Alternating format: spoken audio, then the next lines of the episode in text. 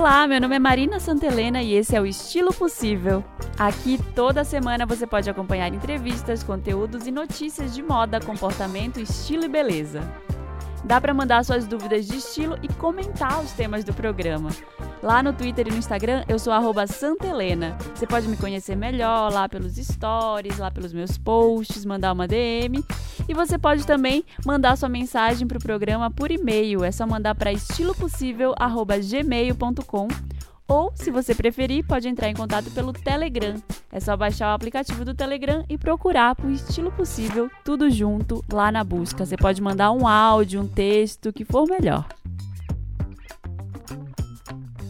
Aê, bem-vindos! Feliz Natal! Chegou aquela hora de esquecer a dieta, de comer toda aquela comida gostosa, de aturar aquele seu tio chato, encher a cara, dar vexame na festa da firma. É um bom momento do ano, né? É, eu sei que tem muita gente que não gosta dessa data, mas eu, por exemplo, amo Natal. Para mim é seguramente uma das melhores épocas do ano. Mas eu sou muito privilegiada porque eu tenho uma família gigantesca aí, que tem muita gente que sempre gostou muito de ter uma bela farra, de fazer festa para tudo. Então o Natal sempre foi mais uma desculpa para organizar aquele festão que chamava todo mundo, já dava mais 100 pessoas só na festa de Natal. E aí a minha memória afetiva dessa época sempre foi de muita felicidade, de muita alegria, né? Eu sei que tem muita gente que não gosta, mas eu amo Natal e aí eu decidi comemorar e fazer um estilo possível temático, especial sobre essa data. E aí eu começo te perguntando, o que, que é o Natal além dessa noite, que tem um monte de comida, um monte de presente, um monte de gente deprimida também, porque tem aquela coisa da família e junta todo mundo, junta um monte de trauma, um monte de coisa chata que rola, né? Todo, toda a família tem seus problemas, não vou dizer que a minha não tinha também. Bom, o Natal ele é comemorado no dia 25 de dezembro. A gente normalmente comemora a noite de Natal, mas há quem comemore também amanhã do dia 25, né? Uma almoção. E ele é uma festa que lembra o nascimento de Jesus Cristo, que os cristãos acreditam que é o Filho de Deus. Mas a verdade é que ninguém sabe direito quando é o verdadeiro aniversário de Jesus. Nenhuma data é dada na Bíblia, só que existem várias teorias sobre o porquê dessa data. A primeira data registrada de comemoração do Natal como uma festa cristã foi no dia 25 de dezembro de 336, o ano 336. Isso aconteceu durante a época que o imperador romano Constantino estava no poder, ele que foi o primeiro imperador romano cristão. Se você está achando esse nome familiar, sim, esse é o mesmo Constantino, que foi o cara que deu origem à cidade de Constantinopla, que não por acaso foi uma das cidades mais importantes da história. Lembra? Biblioteca de Constantinopla, vários filósofos de lá. Mas enfim, apesar de toda a boa vontade do Constantino em promover um cristianismo, né, melhorar aí as condições dos cristãos, divulgar a história toda.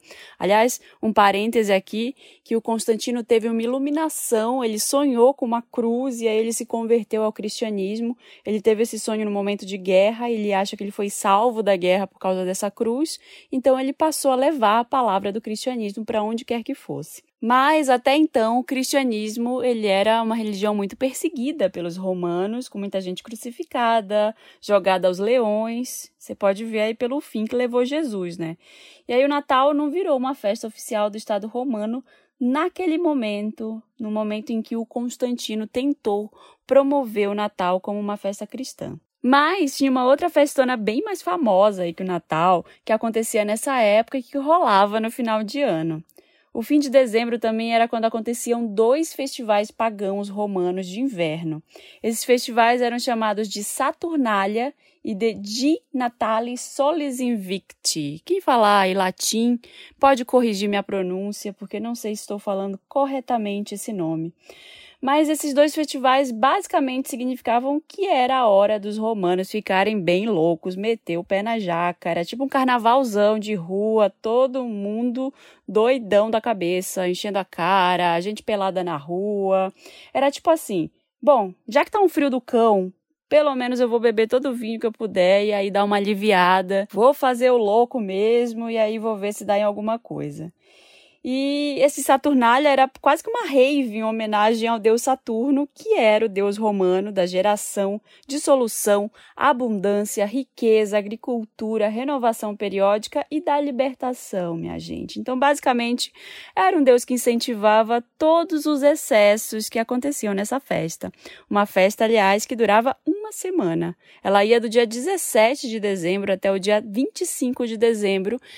Isso daí foi mudando ao longo longo de vários governos, né? Cada imperador que entrava, dependendo da inclinação do imperador à festa, colocava mais um dia aí nessa data. Tinha alguns imperadores que eram mais sérios, achavam que tinha que ter só três dias para as pessoas voltarem a trabalhar, para isso não impactar nas decisões do governo. Mas aí tinha o Calígula também, que já chutava o pau da barraca e colocava, não, vamos aí de sete dias mesmo. Mas enfim, isso é outra história.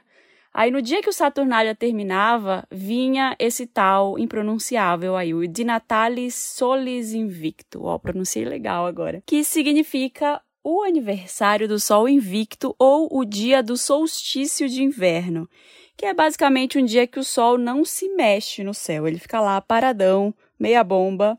Pensa só que a gente está falando de inverno do hemisfério norte, então lá as coisas são um pouco diferentes das coisas que acontecem aqui. O solstício de inverno é quando o Sol atinge a maior distância angular com relação ao plano que passa pela linha do Equador. Pensa só comigo, a linha do Equador está lá em cima, o Sol está lá embaixo. É quando o Sol não sobe de jeito nenhum.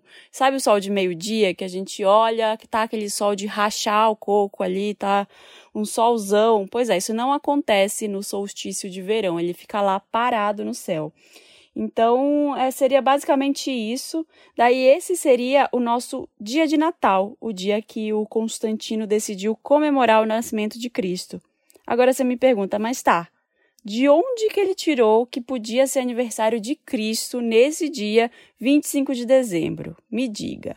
Bom, tem uma outra história que dizia que o dia da Anunciação, ou seja, o dia que Maria foi informada de que ela teria um bebê muito especial, que viria para libertar todo mundo, para ser o Salvador, etc, etc, caiu no dia 25 de março. E aí, ainda hoje, esse dia, o dia da Anunciação, é comemorado no dia 25 de março. Pois é, aí faz as contas. Nove meses depois do dia 25 de março é o dia o quê? 25 de dezembro. Então, aí virou Natal. E essa época do ano é um momento em que, se você for parar para pensar, todo lugar que você olhe, pensa na decoração da árvore de Natal, nas roupas, nas propagandas, todo tipo de imagem em geral tá nas cores verde, vermelha ou dourada. E é claro que tem um motivo para isso. Você já parou para pensar? Assim como a origem do Natal, não existe história definitiva aí para dizer a origem certa dessas cores como cores natalinas. Não é como se um belo dia alguém tivesse acordado, decretado que essas iam ser as cores dessa época do ano. Tá decretado, vai ser assim pronto. Não, não foi desse jeito. Tem várias coisas envolvidas e tem muitas complicações aí por trás disso. Segundo a Ariel Eckstadt, que é coautora do livro A Língua Secreta das Cores, o mais interessante dessa combinação aí é que ela junta duas coisas muito distantes, que são a natureza e o marketing. Essas duas coisas aparentemente opostas são colocadas lado a lado para solidificar o verde e o vermelho como cores do Natal. Isso vem no inconsciente coletivo aí há muitas gerações. Então, hoje, se você está aí no Natal, ouvindo esse podcast, vestindo uma roupa vermelha, verde, dourada, se você está aí bem no espírito natalino, pensa só que não foi porque simplesmente você viu aquela oferta na loja, no e-commerce. Isso daí já vem do inconsciente coletivo que é bem anterior à sua decisão de compra. Então, essa Ariel explica lá no livro dela que a questão da natureza é porque quando se pensa em inverno no hemisfério norte, a vegetação que é verde, de fato, aquela que é verdinha, que nem aqui a floresta que a gente tem no Brasil, ela é muito escassa tá tudo morto, tá tudo seco por causa da neve.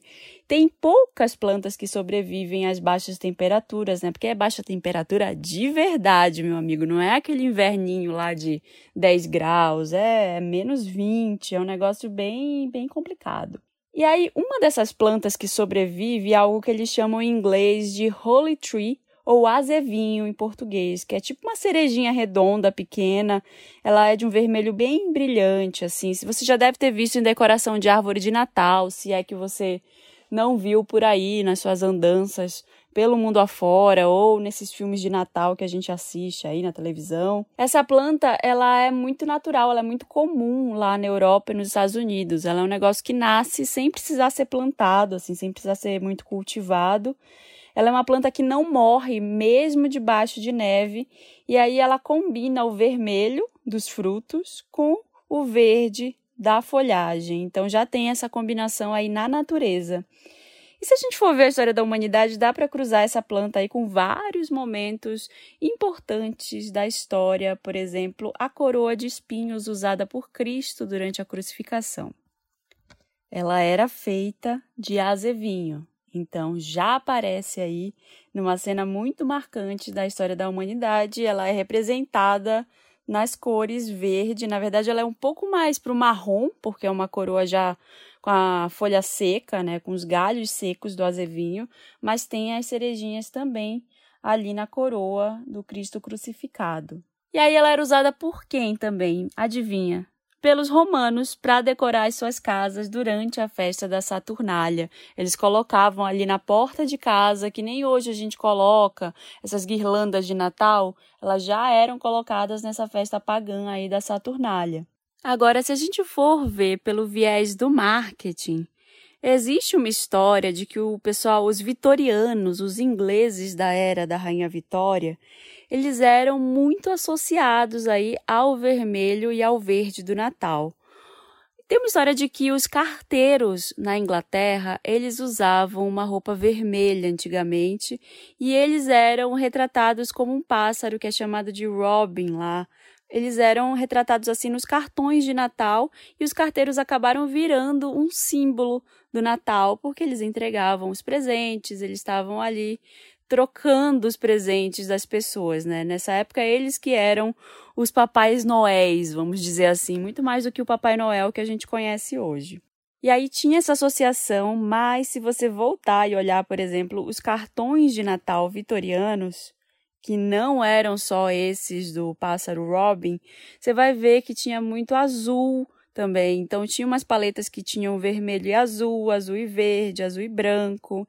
Eram bem diferentes. Então tinha vermelho e verde que dominava, mas a gente ainda tinha ali alguma coisa de azul, sabe? Que era uma cor intrusa, uma cor que se a gente for parar para pensar em Natal hoje, ela não tá muito dentro dessa paleta.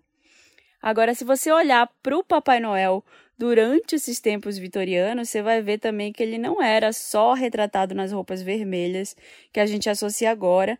Esse Papai Noel que a gente conhece hoje, ele deu um salto aí no começo do século XX, foi muito uma questão de moda mesmo, de hábitos, e várias pessoas começaram a retratar ele com roupas vermelhas. Isso era uma tendência entre os artistas da época, e aí ele foi se tornando uma figura cada vez mais alegre, mais fofinha, mais gordinha.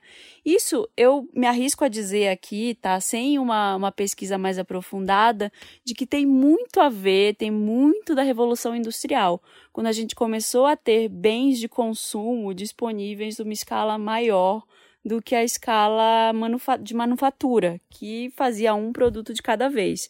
Então, a gente ter mais produtos fez com que as pessoas precisassem vender mais esses produtos, gerou essa necessidade de consumo, então gerou a necessidade de ter uma associação legal com o Natal, sabe assim? Um Papai Noel fofinho que vinha entregar os presentes. Isso daí já sou eu viajando e fazendo um grande freestyle aqui para vocês de motivações natalinas e marketing. Agora, quando a gente chega em 1931, a Coca-Cola contrata um artista chamado Haddon Sandblom para representar um Papai Noel para eles, para os cartões de Natal, para as propagandas da própria Coca-Cola. E aí surgiu esse sujeito super gordinho, alegre, bochechas vermelhas e com essas roupas vermelhas e brancas, né? Essa roupa tradicional do Papai Noel que a gente conhece hoje. E aí, esse cara, o Redon Sudblum, ele não foi a primeira pessoa a representar o Papai Noel desse jeito, era uma tendência na época, como eu falei.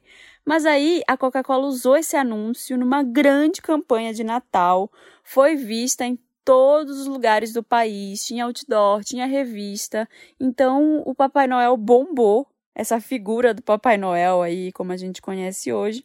E é aí que a gente começa realmente a ver as cores vermelho e verde definidas como as cores do Natal. Então é uma espécie dessa combinação mesmo que a autora do livro falou, a combinação entre a natureza, que tem as frutas vermelhas, a folhagem verde, e do comércio. É a Coca-Cola aí com as túnicas vermelhas brilhantes, a folhagem verde no fundo, os anúncios, é tudo isso que solidifica essa imagem do verde e do vermelho na nossa imaginação. Então, tem essa explicação aí baseada na natureza e no marketing, mas eu acho que tem uma explicação também que vai por um viés muito mais religioso do que essa. Por exemplo, a gente pode expandir o imaginário associado a essas cores pensando assim, o verde, ele representa a vida eterna de Jesus Cristo, assim como alguns tipos de pinheiro e plantas que conseguem se manter vivos e esperançosos durante todo o longo e tenebroso inverno. Isso é uma associação bem comum aí do início do cristianismo, da mesma forma que o vermelho representa o sangue derramado por Jesus durante a crucificação. Tem alguns estudiosos aí que datam essa tradição do vermelho e do verde no Natal lá dos anos 1300, né, lá da Idade Média, Idade das Trevas, quando as igrejas elas apresentavam algumas peças de Natal, né? A Idade Média foi o auge da expansão do cristianismo, lembra? Cruzadas, lembra? Pensa só, a igreja dominando, muita gente não sabia ler. E aí a, as igrejas apresentavam essas peças religiosas que tinham como objetivo educar o público, que era amplamente analfabeto, não sabia ler a Bíblia, não sabia direito para que lado ir, né, que era mais fácil de controlar desse jeito. E aí tinha uma peça muito popular nessa época que era sobre milagres, e aí ela era encenada na véspera de Natal era chamado a peça do Paraíso e ela contava a história de Adão e Eva no Jardim do Éden. E aí, quem já estava mais familiarizado com a história sabe muito bem. Deus falou para Adão lá, para Adão e Eva não comerem as frutas das árvores do bem e do mal que estavam no paraíso. E aí eles fizeram isso, comeram as frutas, foram expulsos do paraíso. E aí não tinha macieira, no inverno. 25 de dezembro vai ter uma macieira na Europa, verdinha. Não tinha, né? Não tinha onde comprar. Idade média, pensa comigo.